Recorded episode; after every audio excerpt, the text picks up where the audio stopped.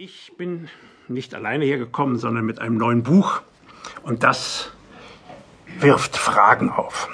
Es gibt ja all die alten Bücher, die wir längst schon gelesen haben sollten. Und es gibt all die neueren Bücher, die wir leider noch nicht gelesen haben. Und jetzt gibt es auch noch ein neues Buch.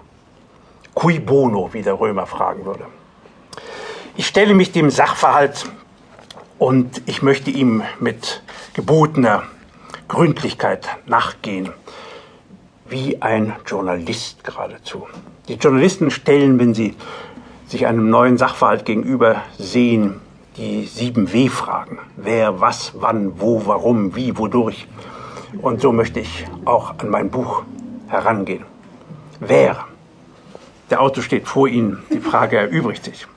Was auf dem Gedichtband steht Gedichte drauf und wo Gedichte drauf steht, sind Gedichte drin. Wann? Das Buch ist 2002 erschienen. Warum? Da muss ich ein bisschen ausführlicher werden. So alle fünf Jahre und das schon seit 1976 fülle ich eine Schale, die dann zu einem Gedichtband gerinnt. 76 war es die besternte Ernte, da war ich noch mit F.W. Bernstein verbandelt in einem Buch 1981 dann mein erstes von mir allein zu rechtfertigendes Buch Wörtersee. 1987 Körper in Cafés, 1993 Weiche Ziele, 1997 Lichte Gedichte. Und wenn man jetzt zu 1997 fünf dazu zählt, gelangt man bei 2002. Man hat es kommen sehen können. Wo? Im Fischer Verlag. Wie, ergänze, hängt dieser Gedichtband mit den vorherigen zusammen? Durch zweierlei, durch den Umfang und durch die Ordnung, die in ihm herrscht. Zum Umfang.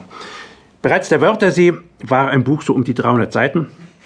Keine Wörterpütze, kein Wörterteich, kein Wörterweiher, ein veritabler Wörtersee. Und in diesem Gedichtband nun habe ich es auf 270 Seiten gebracht. Daraus hat man sogar versucht, mir einen Strick zu drehen. 270 Gedichte in fünf Jahren. Aber wenn man die Rechnung aufmacht, bedeutet das ja 50 Gedichte pro Jahr und ein Gedicht pro Woche.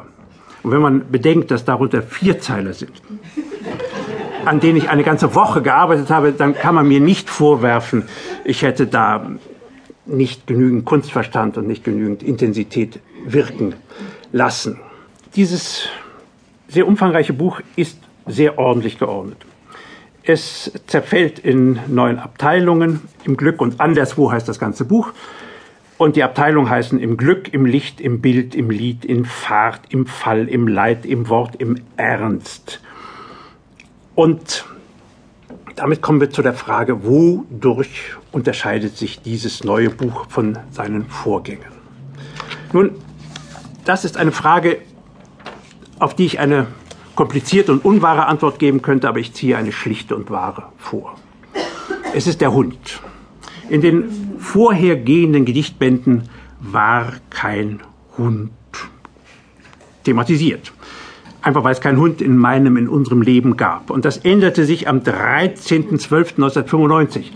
Das war nicht irgendein Tag, das war der Geburtstag von Heinrich Heine, von Heino. Das ist kein Witz, das ist ein Treppenwitz der deutschen Kulturgeschichte von Franz von Lehmbach, von Kurt Jürgens und von Robert Gernhardt.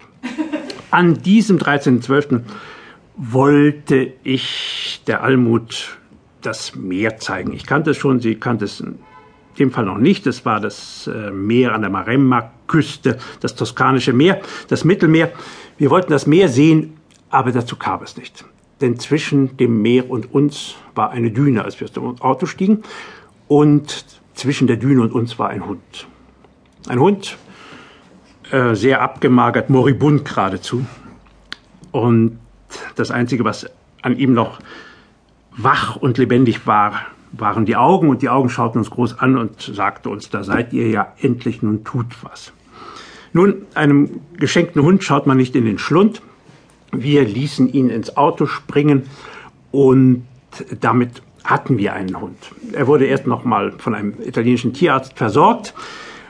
Aber der hatte dann das Gefühl, die Deutschen haben ihn gefunden, die Deutschen werden ihn behalten und so war es dann auch.